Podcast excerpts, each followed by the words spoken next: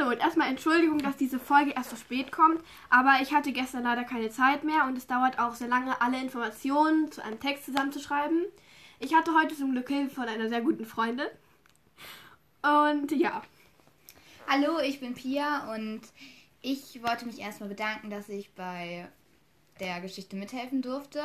Es hat mir sehr viel Spaß gemacht und Mia und ich werden jetzt abwechselnd den Text einmal schildern und dann hoffen wir, dass es euch gefällt und ihr Spaß habt. Also, wie gesagt, entwickelte S die Mordgedanken gegen ihren Ex-Freund und überlegte sich, bei dessen Wagen die Bremsschläuche zu manipulieren. Sie lässt es am Ende aber doch sein. Esti verließ 2001 ihre spanische Heimat und zog nach Deutschland. Sie lebt eine Weile in München und arbeitet dort für eine kurze Zeit als Au-pair-Mädchen. Esti hatte in ihrer neuen Umgebung keine Anlaufschwierigkeiten, da sie die deutsche Sprache bereits früh erlernte. Sie blieb auch nachdem sich ihre Zeit als Au-pair-Mädchen dem Ende zuneigte in Bayern und nahm einen Job im Eiscafé an. Dort lernte sie ihren Mann Holger Holz kennen. Holger war 14 Jahre älter als sie und sehr religiös. Er war, als sie sich kennenlernten, Verkäufer von Kühlgeräten. Nach etwa drei Wochen machte er Esti einen Heiratsantrag. 2002 heirateten sie schließlich und zogen in Holgers Heimatstadt Berlin. Kurz nachdem sie heirateten, zeigte er sein wahres Gesicht und nahm Este den ganzen Geld ab, was sie verdiente. Etwas später, als sie sich trennen und nach Spanien zurückkehren wollten, nahm er ihr alle ihre Papiere ab. Er soll sie auch verbal und physisch verletzt haben. Nach einiger Zeit nahm sie wieder eine Arbeit in einem Eisladen an, wo sie auch Mobbing und Demütigung erfuhr. Esti recherchierte auch, wie man das Geschäft ihres Chefs am besten niederbrennen konnte, da er ihr viele Verbote erteilte. Was sie aber doch nicht tat. 2005 zogen Esti und Holger nach Wien.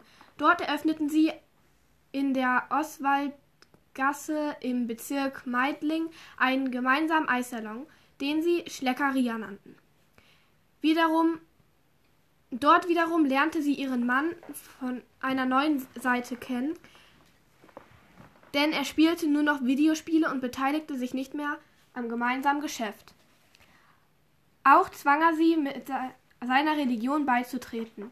Kurz nach der Ankunft in Wien lernte Esti einen Eismaschinenverkäufer mit dem Namen Manf Manfred Hinterberger kennen. Nach zwei Jahren trennte sie sich von Holger und kam mit Manfred zusammen. Sie lebte jedoch trotzdem weiter mit Holger in der gemeinsamen Wohnung. Als Essie am 27. April 2008 ihre, Aus ihre Arbeitsschicht im Eissalon beendete und zu ihrer Wohnung zurückkehrte, traf sie auch Holger, der sie stundenlang beleidigte und schikanierte.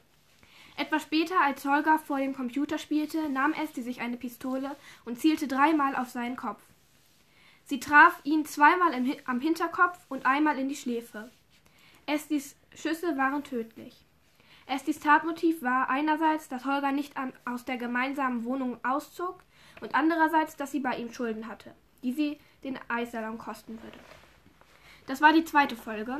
Ähm, wir hoffen, dass es euch sehr gefallen hat. Genau. Und ihr, ihr, ihr zweiter Mord, wieder reinhören wolltet. ja, ihr zweiter Mord kommt beim nächsten Mal. Und Genau. ja, Und äh, hoffentlich hat euch das gefallen und ja. ihr hört beim nächsten Mal wieder rein. Tschüss. Tschüss.